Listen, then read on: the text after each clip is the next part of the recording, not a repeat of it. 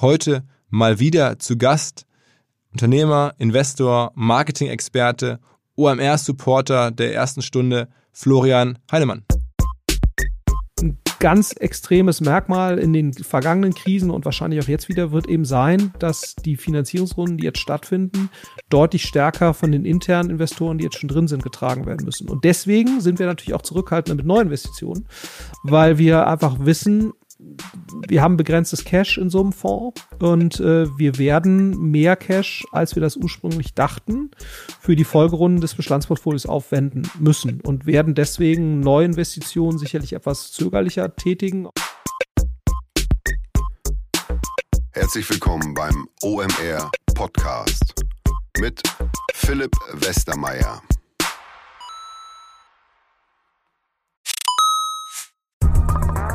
Weil die Kolleginnen und Kollegen von Instaffo, also der Jobplattform für den Tech- und Sales-Bereich, von der ich hier schon häufiger berichtet habe, mittlerweile bei uns doch groß engagiert sind hier im Podcast. Ihr hört immer wieder hoffentlich von Instaffo. Deswegen habe ich die Kollegen vor kurzem mal selber persönlich kennengelernt und war wirklich sehr angetan. Sie haben mir dazu erzählt, es gibt eine neue Finanzierungsrunde in die Firma. 10 Millionen werden da investiert. Das ganze Thema wird also immer relevanter. Daher nochmal hier mit Nachdruck der Hinweis. Wer Menschen sucht im Bereich Tech und Sales, denkt an Instaffo. Die haben da scheinbar wirklich eine neue magische Soße gefunden, wo sie über ihre Plattform ein automatisiertes Matchmaking zwischen Arbeitnehmer und Arbeitgeber ermöglichen und das ist im direkten Marktvergleich dreimal effektiver, was die Quote von Bewerbung zu Einstellung angeht. Hilft natürlich auch, dass sie bereits über 100.000 passende Talentprofile auf der Plattform haben und dass man sehr, sehr schnell ins Gespräch kommt. Innerhalb von 48 Stunden bewerben sich die ersten Talente bei den Arbeitgebern oder man kann sogar als Arbeitgeber einer vorselektierten Gruppe an Talenten aktiv eine Nachricht schicken oder sie zum Chatten einladen, um sich noch schneller kennenzulernen und zu prüfen, könnte das passen. Also nicht nur ich und die Geldgeber offensichtlich glauben an Instaffo, sondern auch mittlerweile über 1800 Firmen, darunter O2,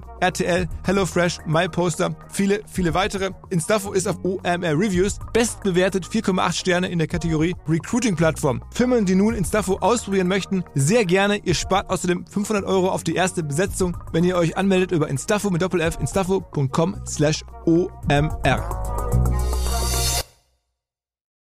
Zurück zum Podcast. Diejenigen von euch, die uns schon länger verfolgen, werden vermutlich Dr. Florian Heinemann kennen. Ähm, also der Flo Heinemann, gerne auch Marketing, Papst, Professor, Guru genannt, vor allen Dingen aber Gründer von Project A, ähm, damit Venture Capital Investor ähm, und in den letzten Jahren auf verschiedensten Bühnen und Podcasts äh, bei OMR ähm, zu hören und zu sehen gewesen wie gesagt, Unterstützer der ersten Stunde. Und in diesen bewegten Zeiten dachte ich, ich frage mal, was Flo so über die Welt denkt.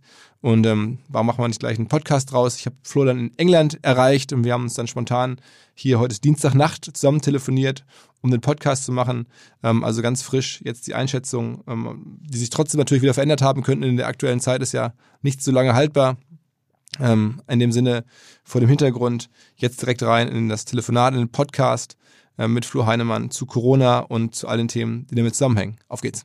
Was? Florian Heinemann, moin. Moin, moin. Ja.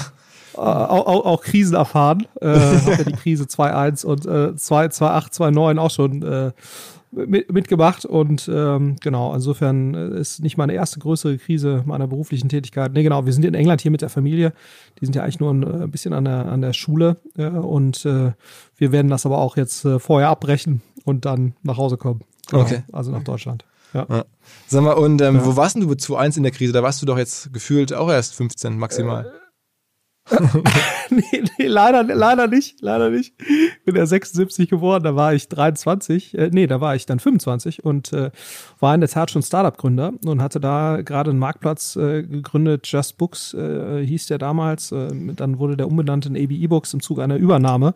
Das ist ein Marktplatz für antiquarische gebrauchte Bücher und ähm, wir sind eben genau, das weiß ich noch äh, wie heute, wir haben äh, im September 2001 äh, haben wir im Prinzip den Deal fertig verhandelt und waren kurz vorm 11. September waren wir dann fertig mit dieser Übernahme. Also es war dann so, dass, dass ähm, Just Books ungefähr für 23 oder 24 Prozent der Anteile von AB E-Books übernommen wurde. Und dann waren wir im Oktober noch beim Notar und wir dachten natürlich, um Gottes Willen, als dann der 11. September kam, dachten wir natürlich, das wird jetzt alles nicht funktionieren.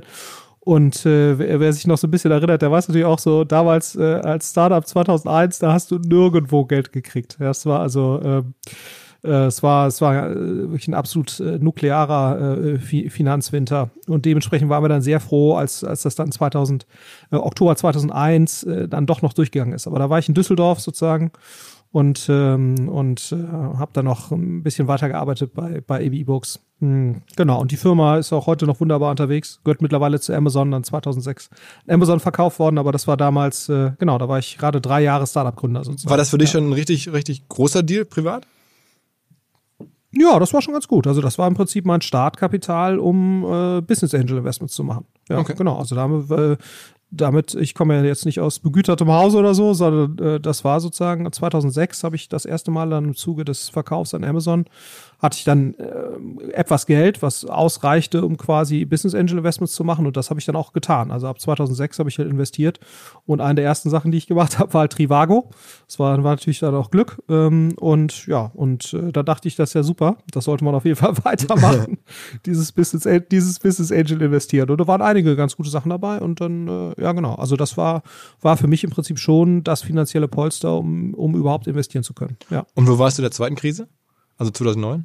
Mm, Zweite Krise war ich dann schon bei Rocket. Ja, genau. Also da war, Rocket ging ja 2007 los, ähm, im, Januar, äh, ähm, im Juni 2007. Ich bin jetzt September 2007 dazugestoßen und die Finanzkrise begann ja dann auch wieder, glaube ich, war das wieder September? Ja, sowas in der, also äh, Frühherbst 2008. Mm, Und äh, da war ich bei Rocket. Und äh, genau, und da äh, war es auch eine, eine sehr schwierige Zeit. Also da brach das Funding ähm, wirklich in, das, in Deutschland damals wirklich ziemlich stark ein.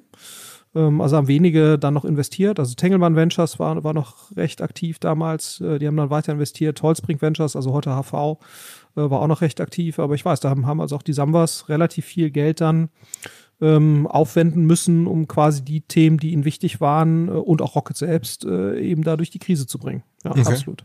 Okay. Okay. Ähm, und was hast du so als, als Kern-Learnings, wenn man so will, dann aus, diesen, aus dieser Zeit damals, aus diesen Zeiten? Mm, Ich glaube, also es gibt, es gibt sicherlich so ein paar Themen. Ne? Wir sind ja hier in einem Marketing-Podcast, deswegen lass uns gleich vielleicht auch nochmal aufs Thema Marketing kommen, aber vielleicht einmal so generelle Learnings. Ähm, Also ich glaube, was ein, was ein sehr spannendes äh, Thema ist, ist sicherlich, dass, dass eine Krise auch eine Menge Chancen birgt ne? und dass es auch überhaupt nicht unmoralisch ist, äh, aus meiner Sicht, äh, über, über diese Chancen einer solchen Krise nachzudenken. Also ich glaube, das ist ähm, man, man denkt ja immer so, ja, das ist ein ernstes Thema und, und man muss sich jetzt sozusagen auf die gesundheitliche Thematik konzentrieren und das ist natürlich auch irgendwo richtig. Andererseits glaube ich, wenn, wenn jetzt findige Unternehmer gute Lösungen finden, entweder neu oder aus ihren bestehenden Geschäften äh, gute Lösungen finden, dann trägt das eben dazu bei auch, dass eine Wirtschaft sich schneller wieder erholt. Ja, so und, und, und das ist ja etwas, was man moralisch jetzt überhaupt nicht verurteilen kann, weil viele sagen auch so, wow, dann bist du Krisengewinnler und so weiter. Ich, ich glaube, ich rede jetzt nicht von Modellen, wo es darum geht, irgendwie, was ich, Desinfektionsmittel für dreimal den Preis zu verkaufen. Das, das ist nicht das, was ich mit Geschäft meine, sondern äh, sich jetzt eben zu überlegen, welche Modelle ähm, profitieren. Also zum Beispiel das The Thema Telemedizin funktioniert äh, sicherlich jetzt gerade sehr, sehr gut, aus sehr gutem Grund oder alles äh, rund um das Thema Remote Education. Also wer vier Kinder hat, weiß das. Äh, oder auch weniger Kinder, der weiß, dass sozusagen das ganze Thema ähm, Education jetzt natürlich ein Riesenthema ist. Wie schaffe ich es quasi, Kinder und, und Jugendliche weiter ähm, bei der Stange zu halten und weiter äh, letztendlich schulisch auszubilden. Und ich glaube, das ist, äh, ist etwas, äh, wo, wo natürlich jetzt auch gerade digitale Lösungen gefragt sind. Das ganze Thema ähm, Decentralized Work. Ne? Also wir sind jetzt auch seit äh, Montag komplett im Homeoffice. Ihr, ihr, ihr, ihr ja vermutlich auch. Die meisten Firmen sind das. Ne? Für uns geht das jetzt noch relativ leicht, äh, weil wir natürlich auch keine Produktion in dem Sinne haben. Bei uns haben die Mitarbeiter alle Laptops, ähm, äh, sind sowieso recht digital affin. So und, und, und dementsprechend ist das für uns jetzt nicht so ein Riesenthema, äh, auf, auf Remote Work zu gehen. Aber es gibt sicherlich eine Reihe von Organisationen, wo das deutlich schwieriger ist und wo man sicherlich mit guten digitalen Lösungen, ähm, die sicherlich für eine gewisse Branche passen, äh, gerade äh, auf einen relevanten Trend setzen kann. Also das will ich damit sagen. Die, die, wenn man sich auch die Venture-Fonds anschaut aus diesen Jahren, also aus 2008, ähm, 8, 2009, die damals sozusagen äh, investiert haben, das sind häufig, wenn man jetzt äh, 10, 12, 15 Jahre später guckt, die Fonds, die die beste Performance zeigen. Ne, das heißt also, man kann schon sagen, in jeder Krise stecken auch sehr viele Chancen, äh, weil man natürlich auch äh, letztendlich Marktverwerfungen hat, die man nutzen kann. Und das ist ja sozusagen sonst das Wesen unserer Wirtschaft nicht so stark. Ne? Es gibt Marktverwerfungen, gibt es nicht in dem, also gibt es schon, aber eben nicht so ausgeprägt, weil wir halt sehr relativ effiziente Märkte haben in der, in der westlichen Welt. Und die werden in der Krise eben durcheinander geworfen. Und das, das zu nutzen, ist sicherlich ein Learning. Also nicht nur den Kopf in den Sand zu stecken und, und sozusagen alles runterzufahren, und, äh, sondern auch zu überlegen, was kann ich jetzt damit machen. Also das ist sicherlich das, das erste Learning. Ähm, und ähm, das, das zweite Learning ist sicherlich ähm, eine Krise. Und das ist ja auch etwas, was du jetzt hier mit Sven und, und Tarek schon besprochen hast eine Krise ist häufig ein, ja, ein Entwicklungsbeschleuniger von Entwicklungen, die sowieso schon stattfinden. Das heißt, jetzt werden gerade Marktanteilsverschiebungen finden statt in einer Geschwindigkeit, wie sie außerhalb einer Krise nicht möglich sind. Ne? Also wir sehen es gerade Richtung Onlinehandel, sehen wir das, aber wir, wir sehen eben auch gerade, dass eben Richtung Telemedizin, also wir sind an einem äh, Ja, genau, ich kenne es. Ich kenne Telemedizin beteiligt. Krü, K-R-Y. Ja, du kennst es. Habe ja, ich genau. ausprobiert. Also so sieht's aus. Habe Ja, ich ausprobiert ja, schon vor genau. einigen Wochen tatsächlich. Da hatte ich das Gefühl, ich habe eine ähm, Bindehautentzündung. Und das war am Samstag. Also jetzt mache ich ein bisschen, merke ich gerade PR für euer Portfolio, aber in der Tat, ich saß samstags auf dem Sofa und dachte mir, Mist, jetzt habe ich eine Bindehautentzündung und jetzt brauche ich irgendwie ein Medikament, Antibiotikum, im Zweifel kriegt man nur mit, mit Attest und dann hat mir hier mein Kumpel Christoph Bursek gesagt, geh mal zu Krü. Äh, Und dann hatte ich tatsächlich da so einen Videochat mit so einem Arzt am Samstagnachmittag. Hat er mir einen Attest direkt in die Apotheke bei mir um die Ecke kommen lassen. Das konnte ich mir am Samstagabend da das Medikament abholen. Das war eigentlich echt für mich life-changing. Das wusste ich, also wusste ich gar nicht, dass das gibt. Ähm, Aber ihr seid da sogar dahinter. Wie viel ist denn diese Firma jetzt schon wert, diese Krü-Firma? Also da hat jetzt gerade eine größere Finanzierungsrunde äh, stattgefunden, also in dem, in dem Bereich generell. Da gibt es mehrere Spieler, die, die groß sind. Dr. Lib ist zum Beispiel ein so ein Spieler, Babylon in, in UK, Dr. Lib kommt eher aus Frankreich, äh, Krü ist, kommt aus Schweden, aus Skandinavien. Äh, und bei Krü sind jetzt auch schon, äh, ist ein dreistelliger Millionenbetrag jetzt insgesamt schon äh, reingeflossen. Und Also das dann ist jetzt eben ein Bereich, der ist äh, boah, irgendwas, ich denke mal so 250 Millionen vielleicht. Die Firma wert? Ja, letzte Runde waren 140. Nee, nee, die Fir- Firma ist nochmal äh, einen hohen dreistelligen Millionenbetrag wert. Also kann man sich immer ausrechnen, äh, 140 Millionen war die letzte Finanzierungsrunde, Ja, okay. Verwässerung ist immer um die 20 Prozent. Das ist so der, der Marktstandard. Ähm, also ja, daraus kann man sich dann, äh, kann man sich das dann zu, zusammen, zusammenrechnen. Und, und wie gesagt, und da ist Grün nicht alleine. Da gibt es einige andere Spieler, die auch in, in dem Bereich äh, unterwegs sind und die profitieren natürlich enorm durch sowas, ne, weil sich jetzt du, du hast jetzt eine sehr positive Erfahrung gemacht und, und äh, das Thema, ich darf jetzt eben nicht mehr in die Öffentlichkeit oder ich versuche natürlich auch Arztpraxen zu meiden, wenn es nicht unbedingt sein muss. Das bringt mich dann natürlich auch dazu, solche Sachen mal auszuprobieren und, und dann äh, gegebenenfalls auch damit dabei zu bleiben. ne? Wie groß Also ist denn der Marktanteil von so einem ähm, Krü jetzt schon in Deutschland? Ähm, Deutschland ist noch ein ähm, schwieriger Markt, insofern, weil das zurzeit nur von äh, Privatpatienten quasi äh, letztendlich, äh, die kriegen da eine Erstattung für. Ne? Und Privatpatienten sind ja, glaube ich, nur so 10 Prozent in Stimmt, ich als Kassenpatient Ähm, musste bezahlen. Schwe- Ja, genau. Aber Und, trotzdem kannst du äh, bezahlen. Ich meine, du das sagst ist jetzt natürlich, kein, kein unwerfender ist Preis. nicht viel.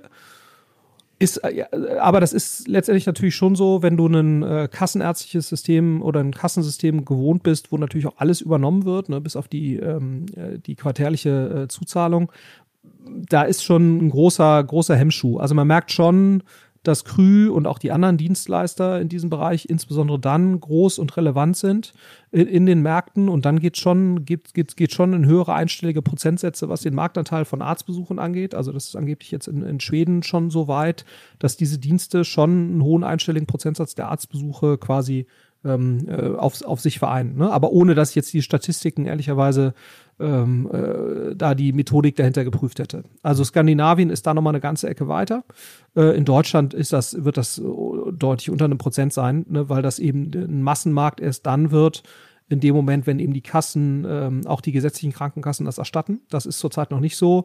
Es kann sich aber, und das ist genau das, was ich mit, mit Marktanteilsverschiebungen meine, äh, die sich in der Krise ergeben, ne? der Druck, äh, dass das jetzt natürlich auch erstattet wird, ähm, auch gerade rund um das Thema Corona. Ne? Also sch- die haben jetzt zum Beispiel auch so ein Coronavirus oder Co- Coronavirus-Erkrankungssymptom quasi Detektor äh, gebaut, wo du, wo du dann eben einen Tester durchlaufen kannst und dir dann natürlich auch nochmal eine, eine gewisse äh, Versicherung von einem Arzt holen kannst, ähm, de- der, der mit dir sicherlich nochmal besprechen kann, macht es jetzt Sinn, so eine Praxis zu gehen, sich testen zu lassen.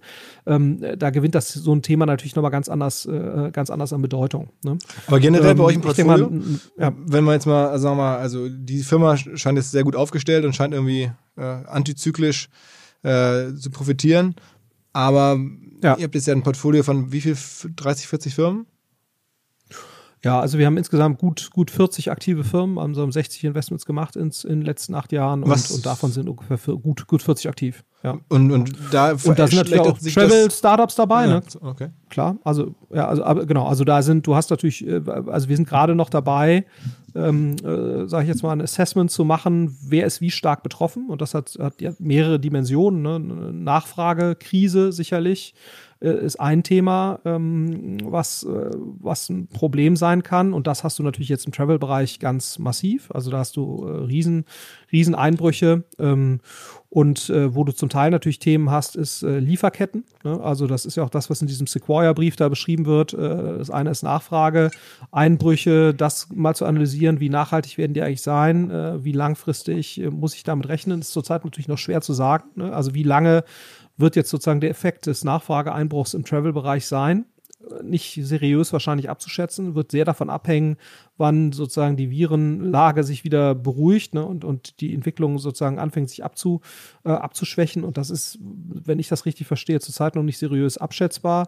Dann hast du andere, wo, wo Lieferketten natürlich betroffen sind. Ne, das ist im, im Handel zum Teil der Fall, äh, wo einfach chinesische Supplier äh, jetzt auch nicht so äh, stark geliefert haben in den letzten Wochen, wobei das sich jetzt wieder äh, nach meinem Verständnis auch relativ schnell äh, erholt. Das kann natürlich ein Thema sein und ein Riesenthema und das wird, wird sicherlich das Entscheidende sein jetzt im Startup-Kontext, ist das Thema Finanzierung. Also welche Auswirkungen hat jetzt diese Krise auf noch anstehende oder gerade laufende Finanzierungsrunden? Ne, weil, sagen wir, die letzten 10, 12 Jahre, das war schon ein Traum.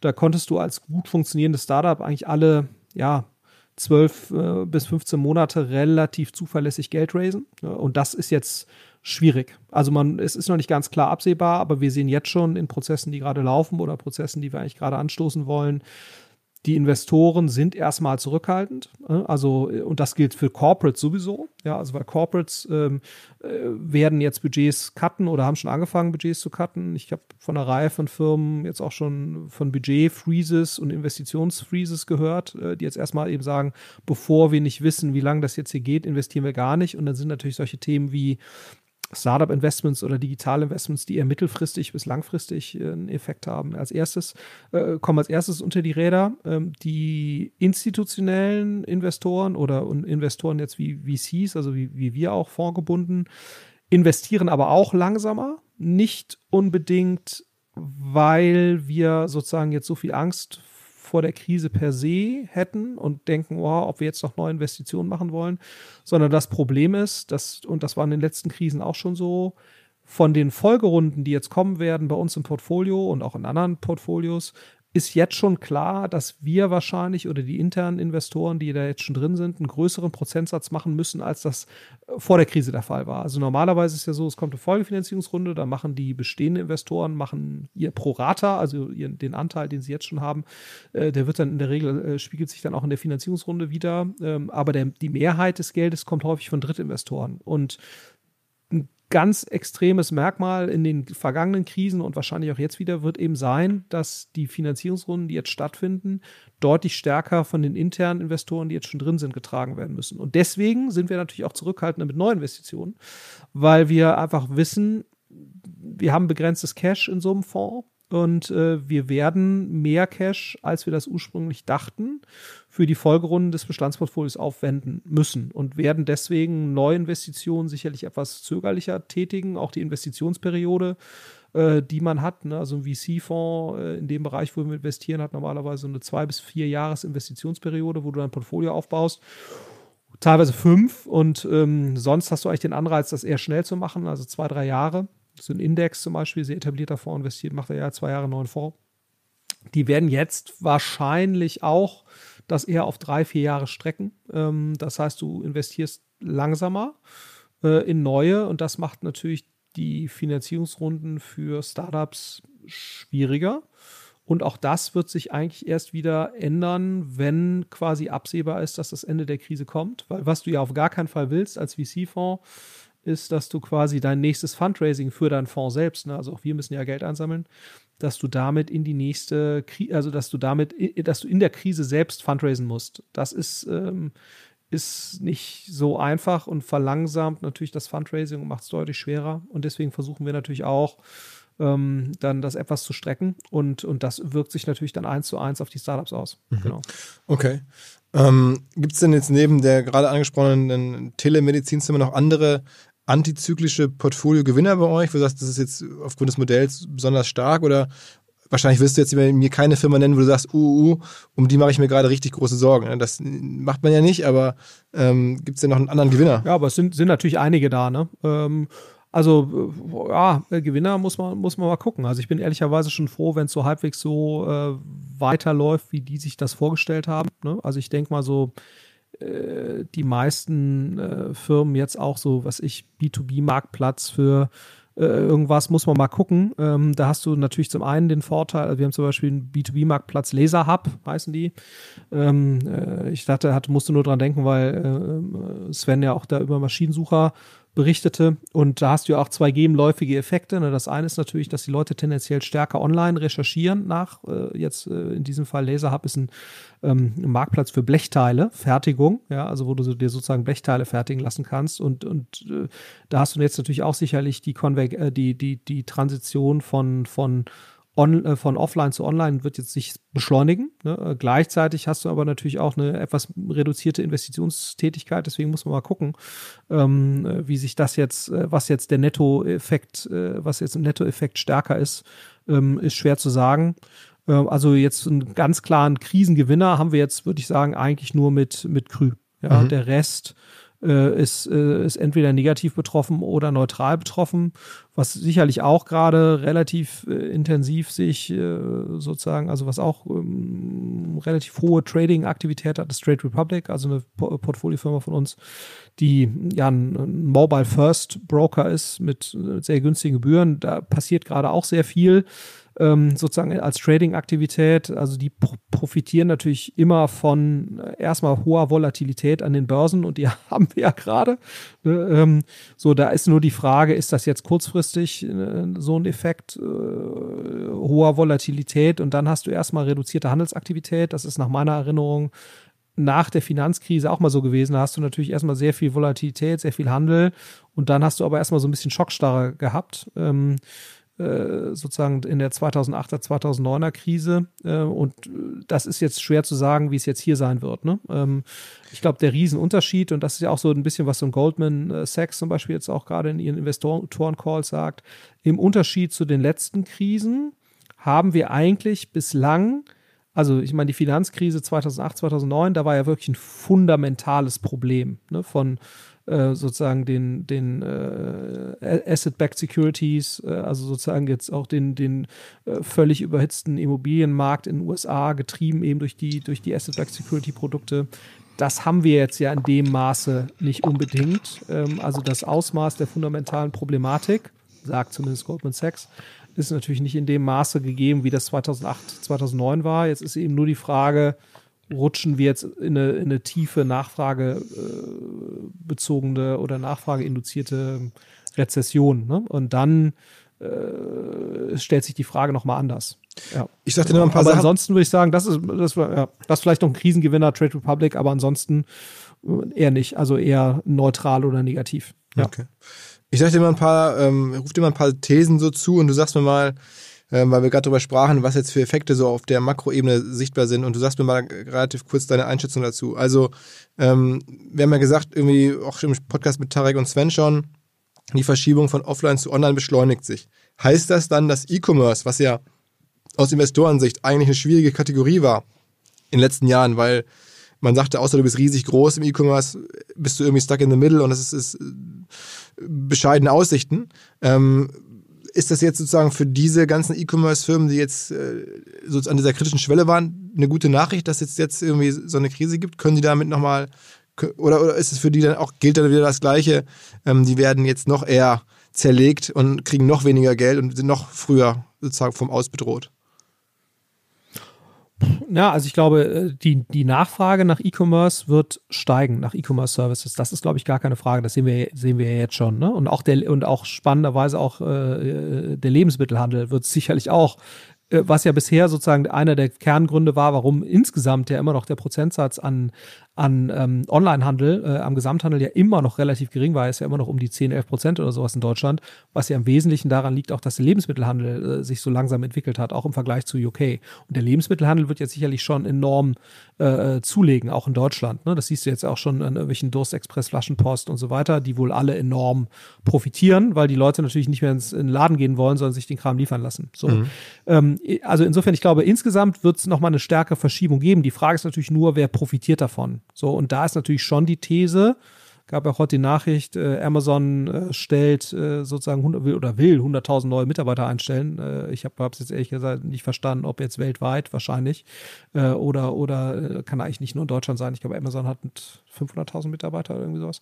Also insofern, das kann muss muss weltweit sein. Ähm, aber ähm, die These wäre natürlich schon, dass dies, dieser E-Commerce-Trend überproportional den sowieso schon E-Commerce-Gewinnern äh, zugutekommt. Also sprich Amazon und dann den, sag ich, ich nenne es immer den Second-Order-Plattformen, also die, die Seiten oder die Services, die halt eine gewisse Kategorie dominieren. Ne? Also das wäre dann äh, ein Zalando äh, Schrägstrich About You ähm, in, im, im Modebereich oder vielleicht ist es dann noch ein Zooplus in, in, in diesem Be äh, im, im, Bereich Tierfutter.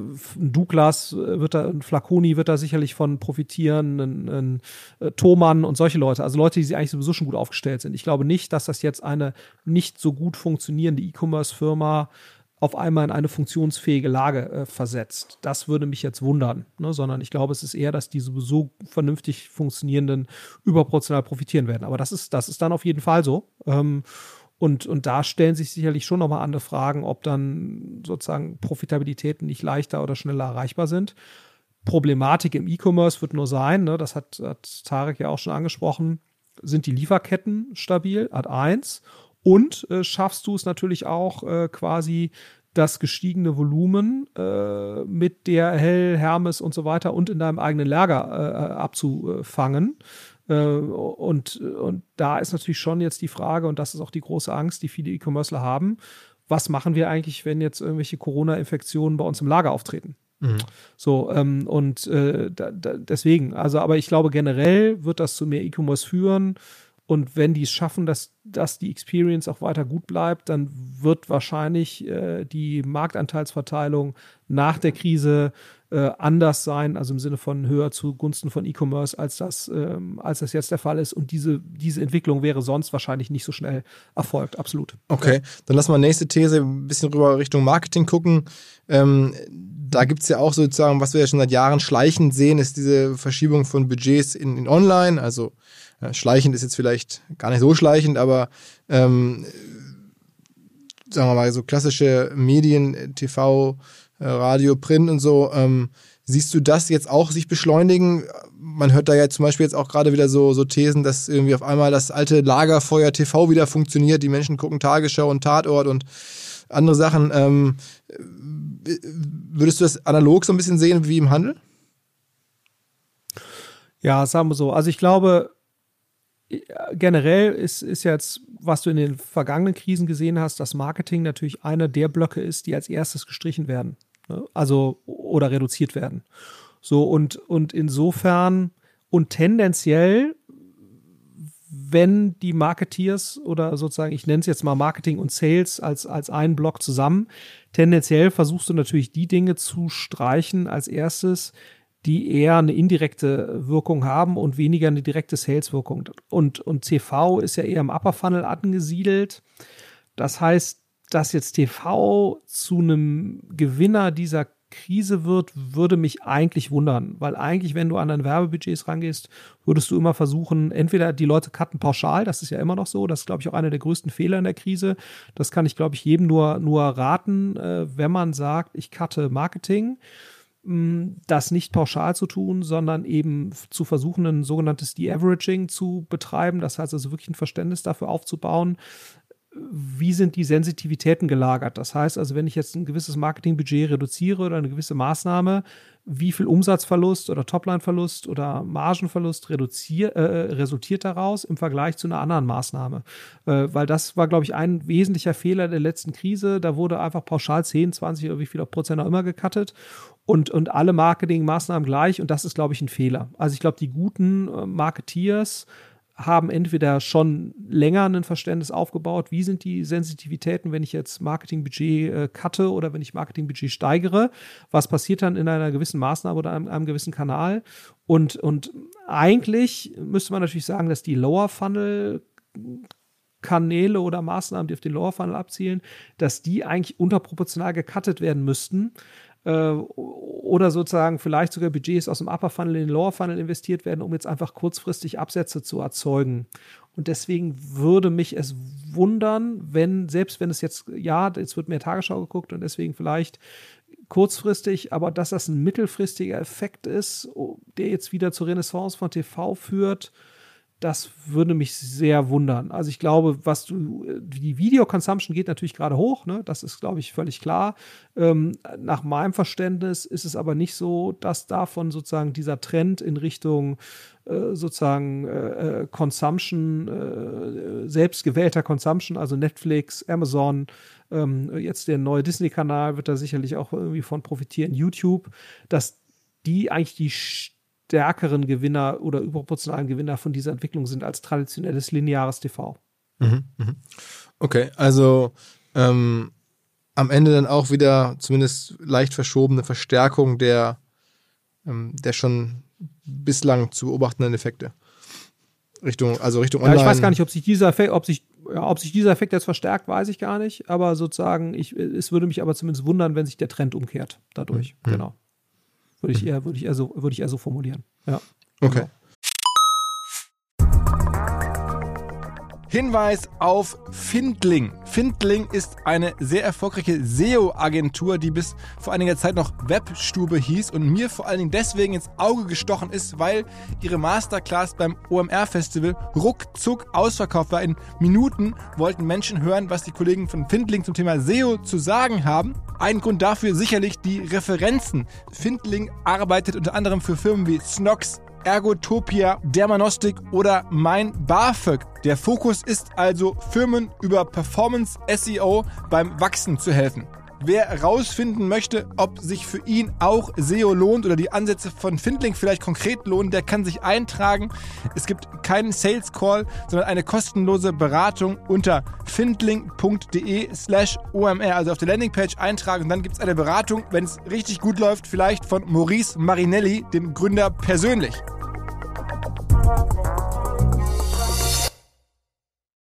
Zurück zum Podcast. Ähm, du hattest ja gerade schon diesen, diesen äh, Sequoia-Brief angesprochen. Ähm, jetzt, äh, da steht ja mehr oder weniger drin, also der, das ist ja einer der besten, größten, erfolgreichsten VC-Fonds der Welt. Äh, und da haben die, die, die, Unternehmer dahinter, haben an ihre ganzen Startups äh, gewisse Empfehlungen gegeben, auch mit Blick auf verschiedenste Sachen, die die Startups nun machen sollen. Ähm, du bist selber in zahlreichen Boards und, und Beiräten, Aufsichtsräten was sind denn da so die Themen, mhm. die gerade diskutiert werden? Was sind da so deine Empfehlungen? Du hast ja gerade schon so ein bisschen äh, über euer Portfolio erzählt, aber jetzt noch nicht so mit Blick auf Empfehlungen. Also jetzt vielleicht beim Marketing schon am ehesten, mhm. wenn du sagst, De-Averaging, also ja. raus aus der Durchschnittsbetrachtung, mhm. mal davon abgesehen, was gibt es denn noch so für Empfehlungen, die du jetzt wirklich in dem ganzen äh, Gewusel an Empfehlungen und, und, Meinungen, die jetzt jeder hat, was sagst du, das sind so deine Top 3 ja. Sachen, die man nun tun muss? Ja, ich glaube, was, was äh, total wichtig ist, ähm, eben, und indirekt haben wir schon ein Stück weit angesprochen. Also ich glaube, was jetzt der Kern wird, also das Problem bei den meisten Startups ist, also es ist jetzt kein Problem, sondern liegt in der Natur der Sache.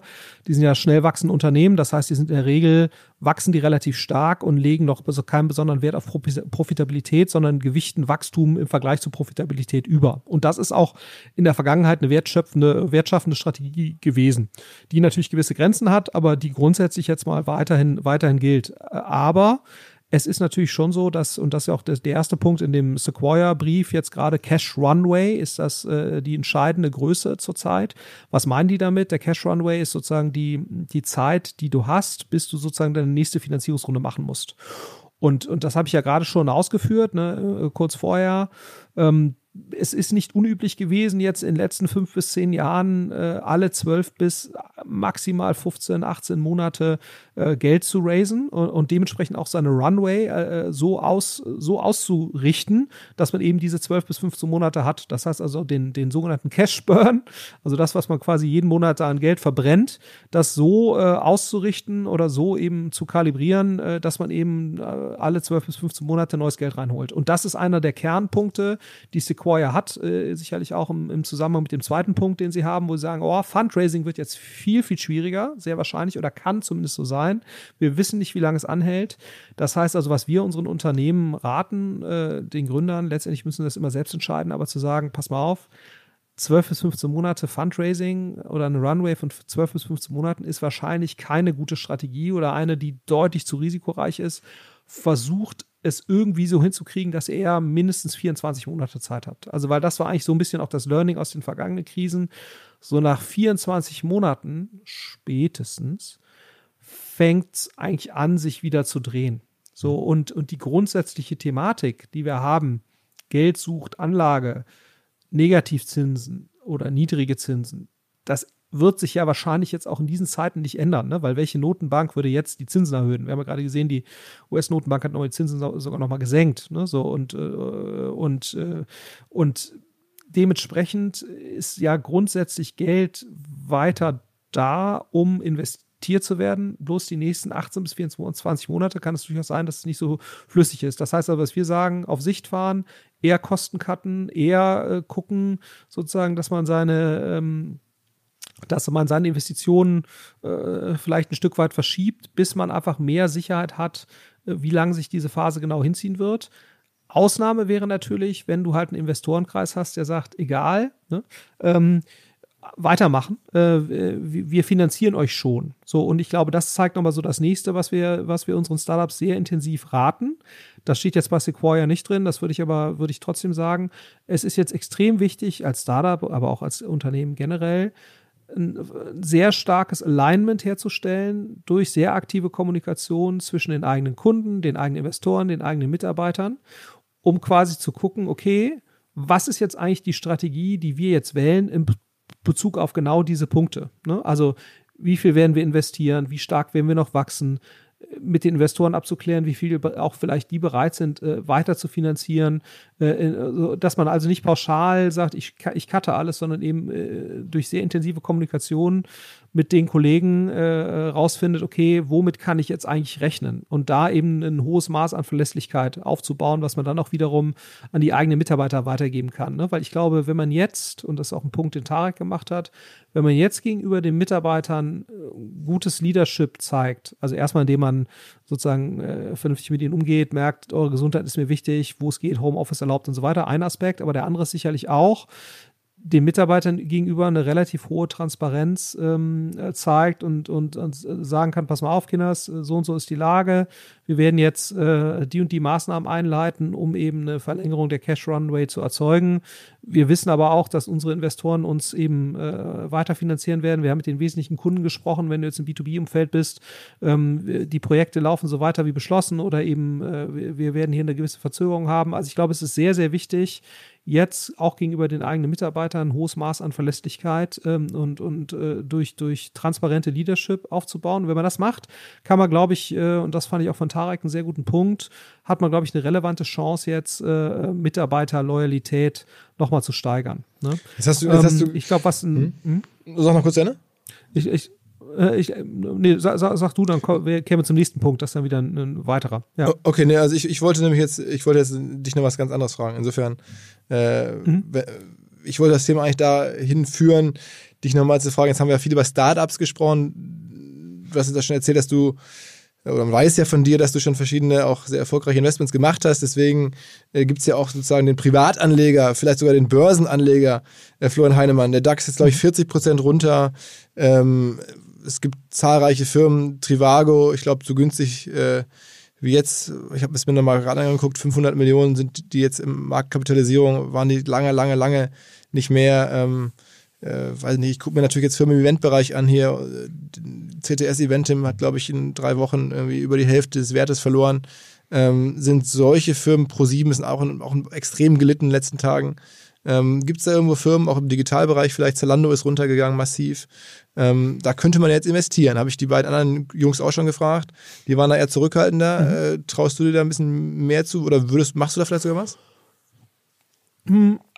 Also ich mache jetzt ehrlicherweise nichts. Also ich habe mich auch nicht da jetzt irgendwie rausbewegt oder so. Ähm, aber weil ich auch mittlerweile mir, ich mache ja sehr viel unternehmerische Investments, sage ich jetzt mal, und mache so, was meine ganzen liquiden Sachen angeht. Also liquide, damit meine ich jetzt irgendwie, was ich, irgendwelche ETFs oder Aktien oder sowas. Da bin ich eher passiv langfristig äh, unterwegs. Äh, und ähm, ich versuche jetzt da nicht den richtigen Ein- oder Ausstiegszeitpunkt zu finden. Ab und zu kaufe ich mir irgendwelche Einzelaktien, wenn ich meine, ähm, ich hätte da jetzt besonders tollen Insight, aber das ist eher am Rande, weil ich da auch wirklich nicht so wahnsinnig viel Fokus drauf, drauf lege. Aber ich glaube schon, wenn man sich jetzt das anguckt, ich glaube, wir sind jetzt auf dem DAX-Stand von 2016 oder 2017. Ne? So, wenn du jetzt die vergangenen Krisen dir anguckst, ähm, dann kannst du eigentlich immer sagen, nach zwei bis vier Jahren war da mindestens der Stand wieder erreicht und da ging es eigentlich nochmal darüber hinaus. So, wenn du jetzt Goldman glaubst äh, und sagst, eigentlich so ein fundamentales Problem haben wir bisher nicht, äh, mal gucken, weiß man natürlich aber nicht, ob das nicht vielleicht noch kommt. Ich weiß jetzt nicht, ob jetzt schon der Tiefpunkt erreicht ist. Das kann, glaube ich, niemand seriös sagen. Ne? Da kommt es, glaube ich, sehr drauf an, wie jetzt die Entwicklung weiter ist, äh, ob der Coronavirus jetzt wirklich abflacht, ähm, äh, wie tief die Rezession sein wird, in die wir reinkommen. Wir kommen ja mit Sicherheit in eine. Die Frage ist jetzt nur, wie tief. Also, ob das jetzt der tiefste Punkt ist, wo man einsteigen kann, das kann ich nicht sagen. Ist das aber ein Zeitpunkt, wo man wahrscheinlich was kaufen kann und wo man eine Chance hat, dass man auf einer drei bis fünf Jahresfrist deutlich höher dasteht, als wo man jetzt steht? Ja, ähm, ich glaube, die Wahrscheinlichkeit, wenn man die vergangenen Krisen gesehen hat und wenn man jetzt äh, kein, kein sehr negatives Weltbild insgesamt hat oder Sicht auf die Welt insgesamt, ähm, dann äh, kann man jetzt wahrscheinlich schon, äh, wie was ich, einen DAX-ETF kaufen. Ja, also das, äh, oder einen äh, Nasdaq-ETF oder so. Also äh, da, dagegen spricht wahrscheinlich gar nichts oder vielleicht auch irgendwelche Einzeltitel. Ähm, äh, also ich glaube, ich bin sonst immer eher dagegen, äh, da zu versuchen, auf Einzeltitelbasis irgendwelche Ein- und Ausstiegspunkte genau zu timen. Aber wenn man sagt, pass mal auf, mir ist es jetzt egal, ob es jetzt nochmal 10, 20 Prozent runtergeht, ähm, ich, ich, äh, also ich glaube, werden wir uns von diesen Kursen wieder erholen, wo wir jetzt gerade stehen. Äh, sagen wir, ich glaube, das wäre wahrscheinlich das erste Mal in der Geschichte, äh, wo das nicht so wäre, wenn das nicht so käme. Ja, so, also insofern, ich glaube, die These kann man schon wagen, ohne jetzt äh, komplett verwegen zu sein. Also wenn ich jetzt viel Excess Cash hätte, was nicht gebunden ist äh, und ich brauche es die nächsten drei Jahre nicht äh, oder fünf, da jetzt äh, in die Aktienmärkte zu investieren, das kann man wahrscheinlich, äh, ohne jetzt komplett verwegen zu sein, könnte man das machen. Ja. Ein anderes Thema, was ja. Aber wie gesagt, man braucht halt drei bis, drei bis fünf Jahres äh, Zeithorizont. Sonst, glaube ich, würde ich es eh nicht machen. Ja. Ein anderes Thema, was, was jetzt auch irgendwie in den letzten Jahren richtig groß geworden ist, dieses ganze Fintech. Fintech-Bereich. Ähm, habt ihr eigentlich bei euch im Portfolio überhaupt Fintech-Companies? Ja, hier gerade die Kollegen, ne, die äh, äh Trade Ach, stimmt, Republic. St genau, stimmt. Grade, ja. ich, genau, mhm. äh, die, sind, die sind bei uns im Portfolio. Dann haben wir ja noch ähm, äh, Thema World Remit, also wo wir relativ früh investiert haben. Mhm. Das ist ein Remittance Payment Anbieter, also einer der, der Marktführer, also Western Union quasi in, in digitaler. Also äh, ein paar Sachen haben wir schon. Carl Finance, ne? also Fintech ist jetzt nicht unser totaler Schwerpunkt, aber ist schon etwas, was wir, was wir machen. Ja, und genau. glaubst denn du, dass auch da nochmal wieder diese Beschleunigungsbewegung, die jetzt ausgelöst wird, glaubst du, dass die da auch sichtbar ist? Weil auch das war ja so ein Trend, der irgendwie so ähm, immer weiter vonstatten ging. Klassische Banken leiden, Fintech-Startups gingen durch die Decke, zumindest in den Bewertungen, zum Teil auch in der Nutzung, also jetzt N26 und so. Glaubst du, dass auch da jetzt im, im, Finance- oder Fintech-Bereich auch das jetzt irgendwie nochmal ein Space ist, wo diese neue Situation zu einer Beschleunigung von einem ohnehin langsamer stattfindenden Effekt führen könnte? Hm, kann ich mir vorstellen, finde ich jetzt aber nicht sozusagen total evident. Also glaube ich, muss man sich jedes Startup einzeln äh, angucken, was jetzt zum Beispiel gerade ein großes Problem ist. Äh, äh, und da können Fintechs auf jeden Fall eine Rolle spielen ist sag mal die ganzen regierungsinduzierten Rettungsprogramme, die jetzt kommen sollen und wo so ein bisschen klar wird, also das ist, ist noch nicht ganz, ganz durch, aber wo so ein bisschen klar wird, hm, also die ganzen KfW-basierten Programme laufen ja alle über die Hausbank. Die meisten Startups äh, und, und Freelancer haben keine Hausbank. Ne? So, äh, also wie äh, schaffe ich es jetzt, äh, sozusagen äh, welche KfW-Mittel ähm, äh, an, an Freelancer zu geben oder an äh, irgendwelche Startups oder an irgendwelche kleinen äh, Unternehmen, die vielleicht jetzt nicht, äh, die vielleicht jetzt irgendwie ein Penta-Konto haben oder so, ja. So, also, und dann muss ich auf einmal an, auch anfangen, die halt mit einzubeziehen. Und, und das kann natürlich schon nochmal, wenn das so kommt, ne, dass jetzt beispielsweise ein Penta, äh, was jetzt so eine, eine Bank ist für, für im, im B2B-Bereich, äh, dass die jetzt irgendwie auf einmal äh, es schafft, ähm, da ähm, irgendwelche digitalisierten Antragsstrecken zum Beispiel ähm, äh, zu etablieren, ne? weil die ganzen KfW-Themen und so, das ist schon noch alles sehr papierbasiert, das dauert alles relativ lange und, und, und wenn wir jetzt, äh, und du, jetzt geht's ja um Wochen, ne? du musst ja jetzt wirklich in Wochen äh, diese Mittel da zur Verfügung stellen, äh, sonst hast du äh, Insolvenzen und du hast, äh, und der Tarek hat es ja auch angesprochen, irgendwelche Freelancer, die haben zwei bis vier Wochen ne? äh, sozusagen Runway, ja, äh, um in, in der Terminologie zu bleiben und da können Fintechs sicherlich schon eine Rolle spielen, ähm, ähm, um also Revolut hat viele B2B-Kunden, ne? also da, die könnten schon da eine Rolle spielen, äh, äh, gegebenenfalls eben solche, solche Mittel dann auch mit äh, zu verteilen und zur Verfügung zu stellen. Ne? Weil eine KfW äh, kann das ja nicht sozusagen, die sind gar nicht darauf ausgerichtet, das Richtung eines Endkunden oder äh, eines Unternehmens direkt äh, zu, zu tun. Das läuft immer über einen noch einen Intermediär. Ähm, mhm. Also insofern, das ist zum Beispiel jetzt ein Bereich, wo Fintechs eine Rolle spielen können, auf jeden Fall. Ja, mhm. mhm. absolut. Okay. Ähm Jetzt haben wir schon einige Branchen äh, durchgesprochen. Äh, lass noch mal ein bisschen über, über, über Marketing sprechen, fast die, zurück in die alte Welt. Wenn jetzt irgendwie nicht dieses mhm. ganze Corona-Thema da wäre, ähm, dann, dann hätte ich dich auch gefragt, was siehst du sonst so im Marketing? Was passiert gerade? Was beobachtest du? Ähm, ich glaube, du hättest wahrscheinlich gesagt, dass LinkedIn gerade ähm, als Plattform immer relevanter wird. Ähm, wir hätten wahrscheinlich über solche Themen gesprochen und weniger über die großen Verschiebungen auf der Welt. Ähm, hast denn du da noch irgendwie, wir haben jetzt ein paar Monate oder ich glaube fast ein Jahr nicht mehr im Podcast so richtig gesprochen. Ähm, siehst du da was? Ich habe zumindest ja, ich gesehen. Glaub, der letzte war, äh, war auf Mallorca letztes Jahr. Genau, ja, fast ein Jahr. genau, ja, Mai, genau, genau. genau, ja. genau äh, Im Mai letzten Jahres, aber genau, haben wir, äh, haben wir auch viel über die Marketingabteilung der Zukunft und sowas gesprochen. Genau, genau, genau. genau. Stimmt. Ja, und jetzt, jetzt mittlerweile sehe ich, mhm. wenn ich bei LinkedIn gucke, ähm, du bist ja jetzt richtig Influencer sogar. Also äh, 30.000 Menschen folgen dir bei LinkedIn. Äh, es ist ja gigantisch. Also äh, gibt es sonst noch irgendwelche Änderungen im Leben des, des Flo Heinemann? Nee, nicht, nicht, nicht, nicht so richtig. Aber ich glaube, ich würde schon noch ganz gerne auf dieses Thema LinkedIn, ist eigentlich gar nicht so schlecht und, und sicherlich auch ein Thema, was in der Krise nochmal eine größere Rolle spielt, ne? weil ich glaube, was wir schon unseren, unseren Portfoliounternehmen mitgeben, und das gilt natürlich für den Maschinenbau und so weiter genauso, oder noch viel extremer. Also, äh, wenn sozusagen die Corona-induzierte Messenabsagerei, äh, Travel-Unterbindung, wenn das anhält, dann wird natürlich das ganze Thema digitales, digitale Lead-Generierung für B2B-Businesses wird natürlich nochmal ein viel relevanterer Skill. Ne? Und, und deswegen ist, glaube ich, sozusagen dieses Thema LinkedIn äh, als, als äh, Lead-Generierungsplattform für B2B-Modelle was wir sowieso jetzt schon, letztes Jahr haben wir schon drüber gesprochen, wir sehen das im Portfolio ganz extrem. Das wird natürlich jetzt in so einer Welt, wo sollen sonst die Leads herkommen oder die Interessenten? Ja, also auch das Thema Xing darf man immer nicht vergessen. Ne? Also wir reden immer über LinkedIn.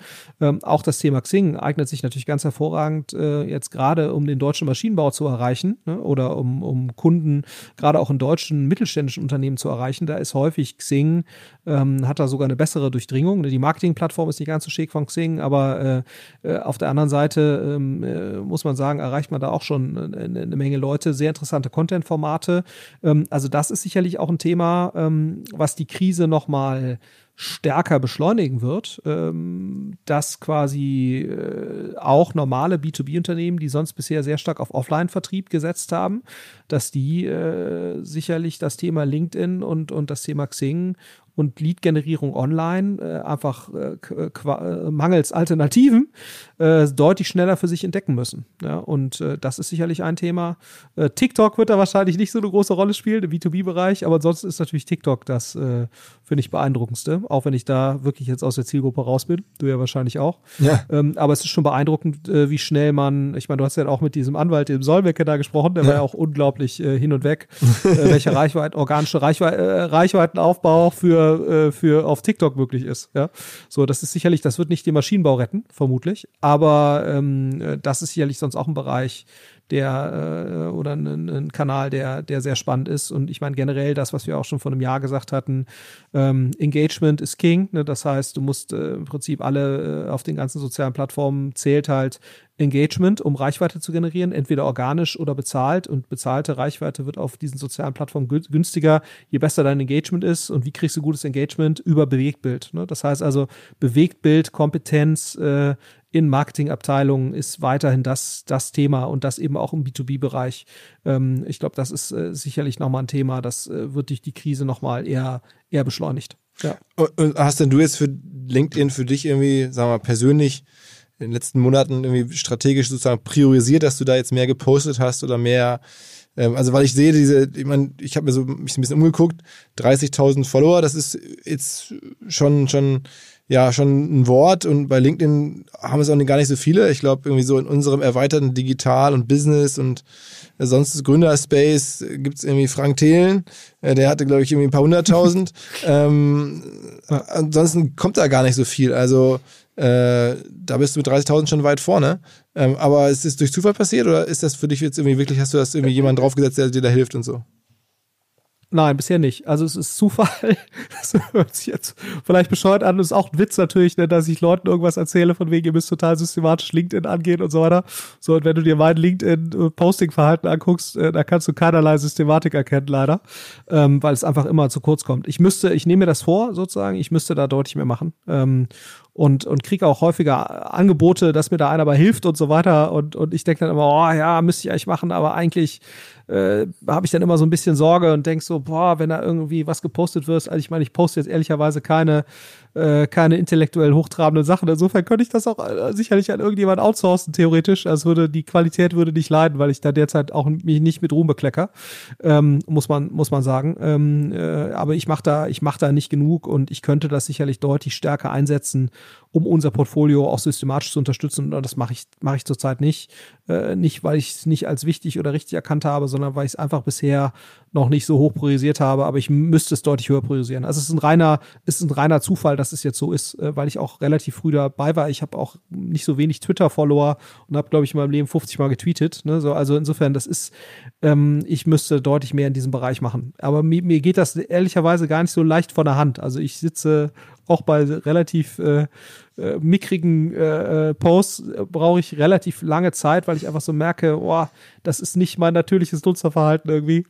Ja, ich bin, bin eigentlich nicht so outgoing irgendwie, also muss man sagen. Und da gibt's sicher, gibt's, gibt's andere, die sind da deutlich, du zum Beispiel, die sind da, die machen das deutlich natürlicher. Äh, aber ja, aber nicht mit demselben Erfolg. Ich, also. ich, äh, also, ja, also ich glaube insgesamt glaube ich. Ja, insgesamt ist auch okay. Meisterst, ja. meisterst, meisterst, meisterst du die, Auf, die Aufmerksamkeitsökonomie schon ganz gut ähm, im Verhältnis zu mir. Ähm, genau, aber das ist, wäre, wäre eigentlich ein strategisches Asset, was ich, was ich äh, auf jeden Fall nutzen sollte. Und, und ich meine, man kann jetzt über Frank Thelen, gibt ja auch viele, die das immer äh, kritisieren und, und sich da so ein bisschen lächerlich machen, aber man muss sagen, er, ich finde, er macht das, äh, muss man sagen, das macht er sehr gut. Ja. Also, äh, und ich finde genau, genau genau richtig und, ähm, und, ähm, und sehr konsequent. Ne, weil das ist eine Waffe, ne? der hat eine Waffe. Also das muss man einfach sagen. 200.000 äh, Leute, die bei LinkedIn folgen, absolut. das ist eine Waffe, ne? die der da, die der hat. Genau. Und, äh, und, und, und äh, es passt natürlich auch zu dieser Höhle der Löwen-Positionierung und so weiter. Das ist, ist sehr konsequent, ja. Und äh, ich stehe da eher daneben und sage, toll, ja. Mhm. Also äh, würde ich jetzt äh, irgendwelche Kalendersprüche posten und meinen Namen darunter schreiben, tue ich mich halt schwer mit, aber ich glaube, wenn man das, äh, wenn man sich da nicht so schwer mit tut, äh, was man glaube ich auch nicht muss, dann ist das, ist das durchaus etwas, was ich jedem CEO oder auch jedem Gründer nur raten kann. Ne? Raten wir auch unseren Gründern, sich da als, äh, auch im B2B-Bereich gerade, sich da als Meinungsführer, äh, Thought Leader, sagt man ja quasi, äh, sich da zu positionieren in, in einem Bereich, äh, das kann ich jedem nur empfehlen. Und es geht ja auch immer noch erstaunlich schnell. Ne? Also man ist ja, man ist ja erstaunlich schnell Thought Leader äh, auf LinkedIn. ähm, ähm, und, und ich glaube, dass das nicht zu nutzen, ist eigentlich fahrlässig, weil ich glaube, es ist völlig offensichtlich, dass das schwieriger werden wird in den nächsten Jahren, äh, da so eine organische Reichweite zu, zu erzielen. Und deswegen ist das, wie Frank das macht, ist das sehr schlau. Mhm. Ja, absolut. Wobei Flo, ey, hier bei LinkedIn, ähm, ich habe tatsächlich vor kurzem einen Podcast gemacht mit, mit Jan Delay, der kommt später erst raus und da habe ich die These vertreten, dass er, mhm. der ist ja nun wirklich sehr bekannt, logischerweise, ähm, dass er in seiner Karriere zig Millionen, wie viele will ich nicht verraten, das haben wir dann da diskutiert, ähm, also ne, im Jan Delay Podcast, äh, nicht eingenommen oder nicht angenommen hat, weil er ja generell keine Werbung macht. Ähm, ich glaube jetzt bei dir, ähm, bei LinkedIn, wenn du, äh, oder die Zeit wird bald kommen, und vielleicht ähm, wirst du es dann auch ablehnen, ähnlich wie Jan, aber was dir da ins Haus steht, ist, mir sicher, dass so Firmen wie ähm, Amazon, Salesforce, Microsoft, Azure, all diese ganzen Firmen, die jetzt so Digital-Business-Influencer suchen, die werden dir, ich würde mal tippen, jetzt schon, ähm, weiß nicht, 30, 40.000 Euro bieten für vielleicht ein, zwei Posts wo du dich irgendwie äußern musst, welche Webcloud nun die beste ist oder so. Das kommt auf dich zu. Also dass diese Reichweite, die du da jetzt hast, die ist aus meiner Sicht perspektivisch und oder kurzfristig schon sechsstellige Summen pro Jahr wert. Aber ähm, lass es dir gesagt sein. Na, das ist ja nicht schlecht. Also äh, das, das, kommt jetzt ein bisschen überraschend, ehrlicherweise. Äh, äh, hättest du nicht mein, Leben, mein Leben als Influencer. Hättest mein Leben als Influencer muss ich doch nochmal einen zweiten, äh, zweiten, nee, absolut. Also das finde ich, äh, finde ich echt äh, beeindruckend viel. Also sollte ich vielleicht doch nochmal drüber nachdenken. Äh, Gerade in Krisenzeiten, wenn das mit dem VC-Business nicht mehr so gut klappt, wenn ich äh, B2B-Influencer. Aber es ist wirklich so. Nein, ich habe ja gerade zehn Jahresvertrag unterschrieben. Äh, aber Wahnsinn, hätte ich nicht gedacht. Wahnsinn. Das ist, äh, ja, also insofern muss ich mich doch noch mal ein bisschen intensiver darum kümmern, ja, um das Geschäft hier.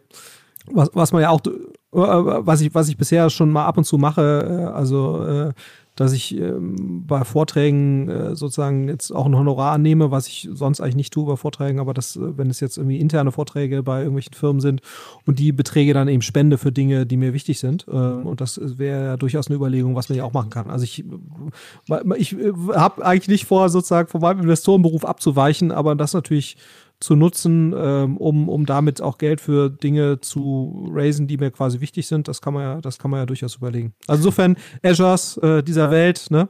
Wenn ihr irgendwie Lust habt, sehr Open gerne. for Business. Open äh, for Business. Für, für eine, oh, oh, oh, Open for Business für eine ordentliche Spende an irgendeine sinnvolle Initiative äh, sind, wir, sind wir dabei. Ja, mache ich das. Okay, also Aber, wenn du nächste ähm, Posts genau. hochgeht, irgendwie Florian Heinemann empfiehlt, irgendwie, keine Ahnung, diese und diese jene, äh, weiß ich nicht, Service-Software-Lösung, dann wisst ihr, wo es herkommt. Dann, dann wisst ihr, wo es herkommt. Genau. Es geht alles für guten Zweck. Jeder, jeder Euro. Jeder Euro. okay. Ja. okay.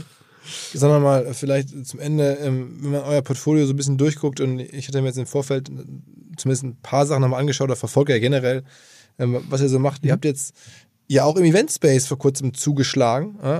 Das ist jetzt gerade aktuell nicht so der allerattraktivste Bereich, solange wir zu Hause eingesperrt sind, ist irgendwie Events machen eine ganz blöde Sache. Aber ähm, vielleicht ist es ja bald wieder anders.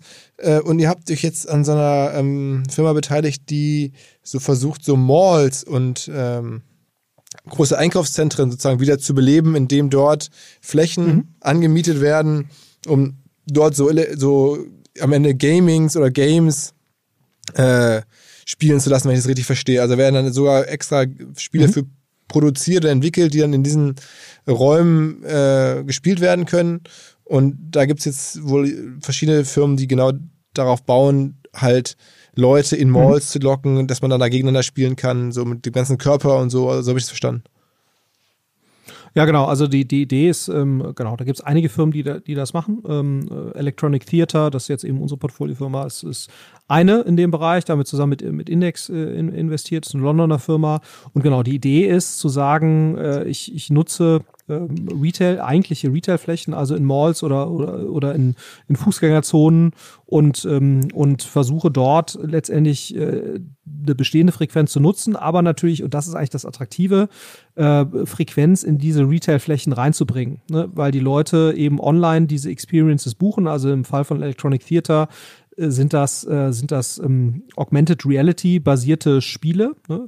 Und das Charmante daran ist jetzt anders als Lasertag oder sowas. Es ist kein fixes, kein fixer Aufbau, sondern du kannst letztendlich natürlich verschiedenartigste Spiele auf der gleichen Technologie in diesem AR-basierten Experience-Raum, sage ich jetzt mal, äh, äh, darstellen und, und hast dadurch natürlich dann auch die Wahrscheinlichkeit, dass Leute das häufiger machen, wenn du da gute Spiele machst und häufiger wiederkommen, ist, ist eben relativ groß. Äh, du spielst das mit mehreren, das heißt, du hast auch noch so eine soziale soziale Komponente dabei.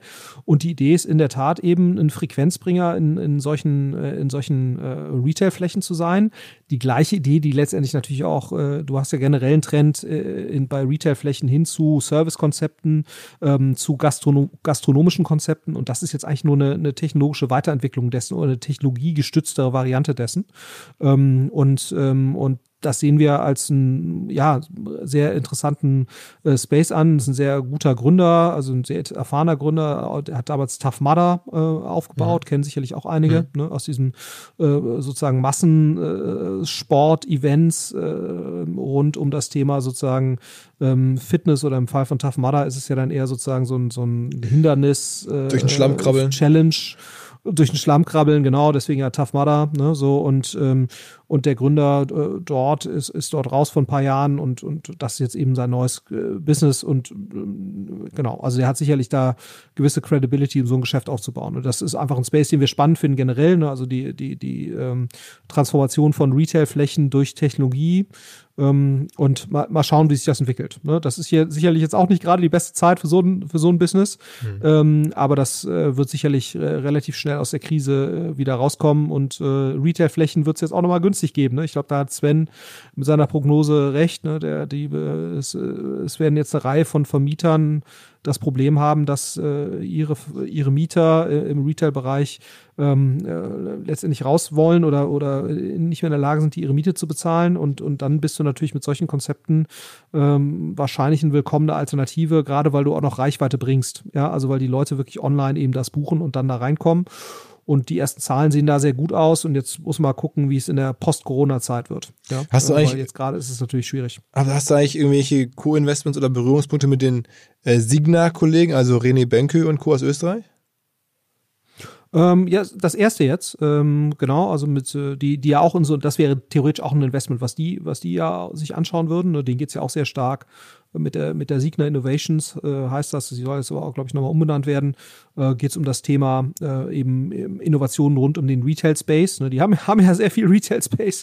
Das heißt also, da ist, ist eben die Frage, was tun die da? Und mit denen haben wir zusammen in Store2B investiert. Also Store2B ist ein Marktplatz für eben äh, Promotion-Flächen im Retail, ne? also eine ähnliche These, wo es letztendlich auch darum geht, äh, Retail, die, die, die Nutzung von Retailflächen wird eben stärker flexibilisiert und, und wie kann ich eigentlich die Reichweite, die ja immer noch äh, da ist in den, in den äh, hochfrequentierten Retailflächen, wie kann ich die jetzt nutzen für flexible Konzepte und da passt eben ein, ein Store-to-Beat sehr gut rein. Ich hatte irgendwie jetzt in den letzten Tagen Ne, wenn man selber auch äh, viel Ärger hat oder was heißt Ärger, aber einfach Herausforderungen lösen muss, dann, dann, dann guckt man sich halt einfach um in der Welt und, und dann fällt es einem noch mehr auf, wenn halt andere Leute äh, möglicherweise auch jetzt durch diese ganze Sache äh, in Probleme reingezogen werden. Und bei Signa habe ich so gedacht, wow, der hat jetzt irgendwie alle Problemfelder gleichzeitig, also Offline-Handel, ähm, hohe, Finanz also hohe Finanzierung, ähm, dann auch noch irgendwie äh, Innenstadtflächen, ähm, wir haben ja gerade drüber gesprochen, die jetzt im Preisverfall sind. Also ähm, da, da habe ich so gedacht, das ist sicherlich eine Situation, die ist jetzt extrem unkomfortabel im, innerhalb von wenigen Monaten, nachdem es ja vor, vor einem Jahr oder so war es ja Wahnsinn, was da gemacht wurde. Ähm, mhm. Bin mal gespannt, wie die das lösen. Ja, ja. Also ich meine, bisher waren die aber sehr clever in ja. der Lösung von, von Themen. Ja und sind ja auch sehr gut vernetzt insofern. Und äh, ja, also ich glaube, äh, das sind jetzt auch natürlich sicherlich genau Konstellationen, wo dann sicherlich auch die, die Politik helfen wird. Also wäre jetzt meine These, wenn es da wirklich zu, zu Themen kommt, um, um solche Effekte eben abzufedern. Weil grundsätzlich ist ja die Idee, was mache ich eigentlich mit den Innenstädten, was mache ich mit Retailflächen. Das ist ja schon auch von einem Interesse, dass das eben äh, vernünftig passiert und dass es da, dass sozusagen die, die, der Wandel, der sich da vollzieht, ähm, äh, in einer gewissen Behutsamkeit und, und einer gewissen Ordnung sich vollzieht. Und da sind die ja eigentlich einer der Treiber. Und, und, ähm, dementsprechend, ohne da jetzt, ich habe da keine Insights und, und werde mir damit Sicherheit auch keine Urteile erlauben, aber mein Gefühl wäre, dass die wahrscheinlich das da Wege finden werden, äh, ja. sozusagen das, das zu meistern. Ja, also gehe ich auch von aus, aber es, wenn man halt manchmal erwischt es dann richtig, hat man wirklich alle, alle Problemthemen auf einmal werden dann getroffen. Ähm, und, und naja.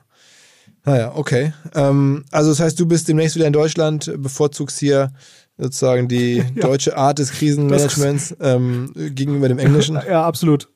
Ja, vor allem das deutsche Gesundheitssystem, also das äh, ist, glaube ich, äh, ja, das kann man, glaube ich, sagen. Ähm, der, nachdem wahrscheinlich die ganzen EU-Zahlungen das englische Gesundheitssystem ruiniert haben, kleiner Scherz, ähm, dann, äh, genau, willst du hier nicht sein. Nein, also mein, mein Vertrauen in das deutsche Gesundheitssystem ist schon etwas größer als in die NHS. ja, das kann ich, glaube ich, das kann ich, das kann ich, glaube ich, sagen. Also wenn man eine NHS-Einrichtung besucht hat mit, mit Kindern oder auch alleine.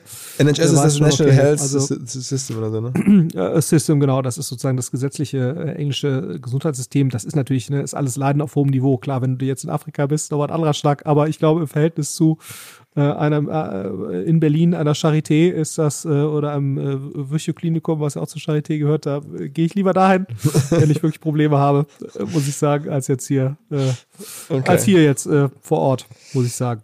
Deswegen, also ab, ab, ab nach Hause. Ja, ab nach vielen Hause. Dank, dass du dir ja. die Zeit genommen hast. Jetzt sozusagen packt ihr packt da gerade die Koffer. Ähm, jetzt ist Dienstagabend, wenn der Podcast kommt, ist es Mittwoch und dann einen Tag später bist du im Flugzeug. Ähm, also, ich hoffe. Ich ja, hoffe. ja, genau.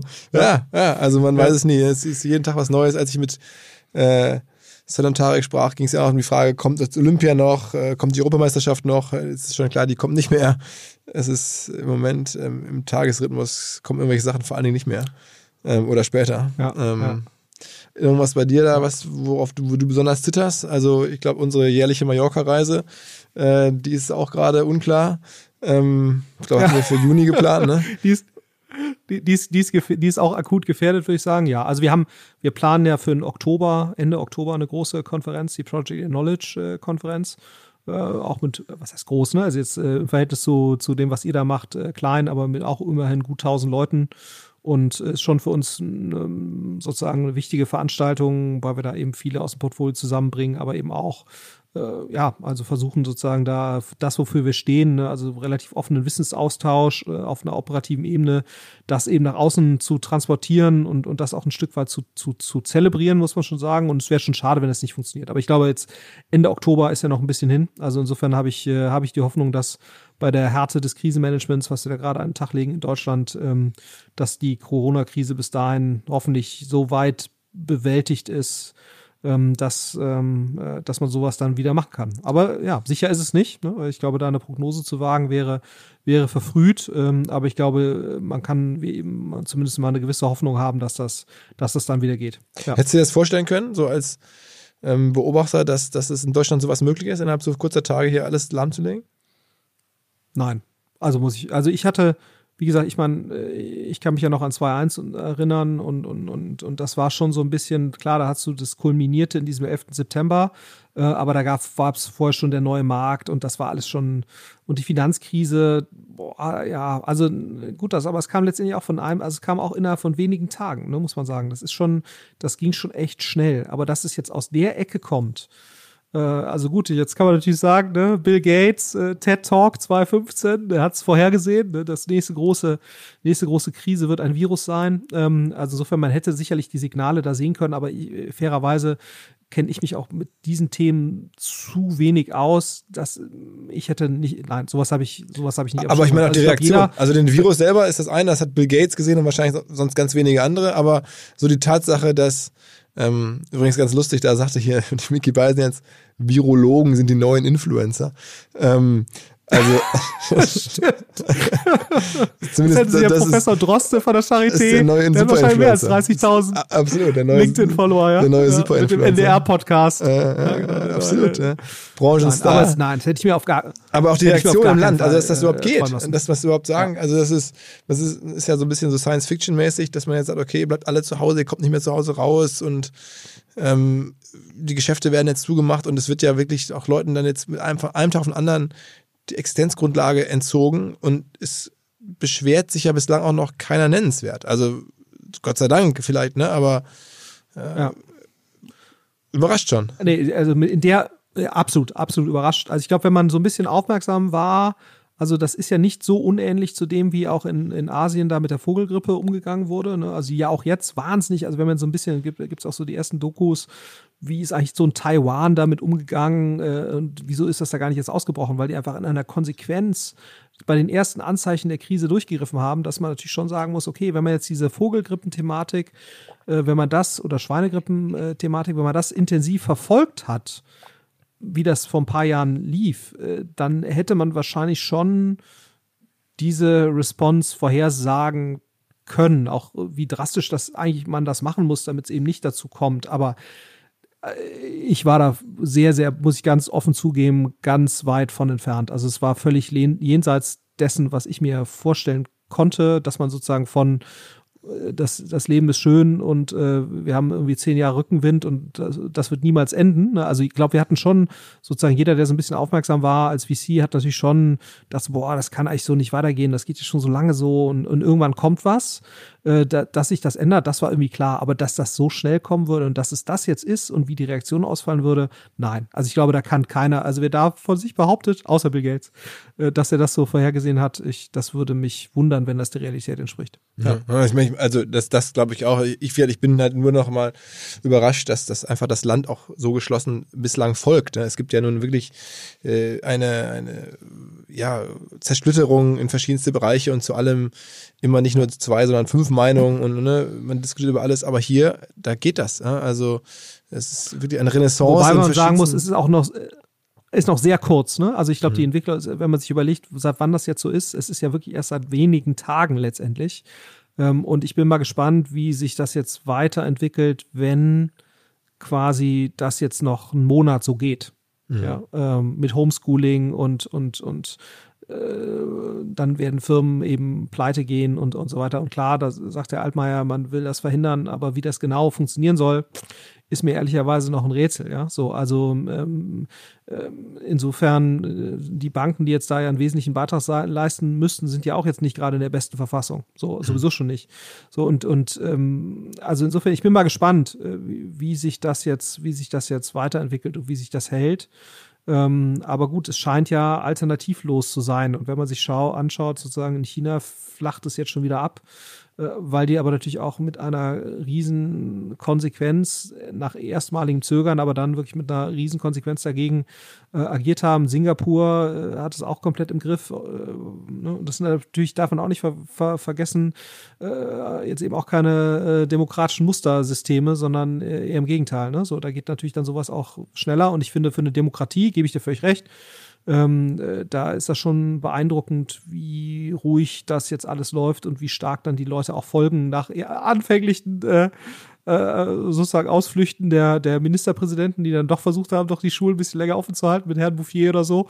Aber das hat dann halt so ein, zwei Tage gedauert und dann sind die eigentlich auch alle auf Linie gewesen. Also insofern äh, ist das schon beeindruckend. Mhm. Ja, also hat Frau Merkel jetzt nochmal auf ihre in den letzten Metern Abschiedstournee nochmal nochmal Leadership demonstriert.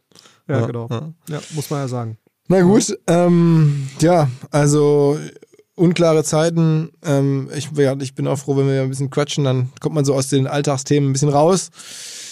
Äh, obwohl man ja irgendwo dann doch über die, die Welt spricht, aber dann fühlt es sich nicht ganz so nah an, sondern man äh, redet auch über, über das große Ganze äh, jetzt wieder zurück an die normale Arbeit. Ähm, ich hoffe trotzdem, dass viele, die jetzt im Homeoffice sind oder irgendwo in ungewohnten Situationen äh, ein bisschen Spaß haben an deinen Einblicken oder, oder hilfreiche äh, Sachen rausziehen können aus, aus deinen Einblicken und, und Beobachtungen. Ähm, ähm, ich glaube, es wird nicht wieder ein Jahr dauern oder äh, fast ein Jahr, bis, bis wir uns hier im Podcast widersprechen. Wir hätten uns ganz sicher im Mai gesehen, hier in Hamburg. Das klappt uns nun leider auch nicht, aber ähm, es wird den nächsten Touchpoint hoffentlich in Kürze wieder geben mit OMR und Flo Heinemann. Absolut. Ich freue mich drauf. Vielleicht ja dann doch auf Mallorca. Wir werden es sehen. Genau, es genau, sehen. genau. Ja. Okay, okay. In diesem Sinne. Alles klar. Gut. Ciao, ciao. Gute Heimreise später. Ciao, ciao. Danke dir. Ciao, ciao.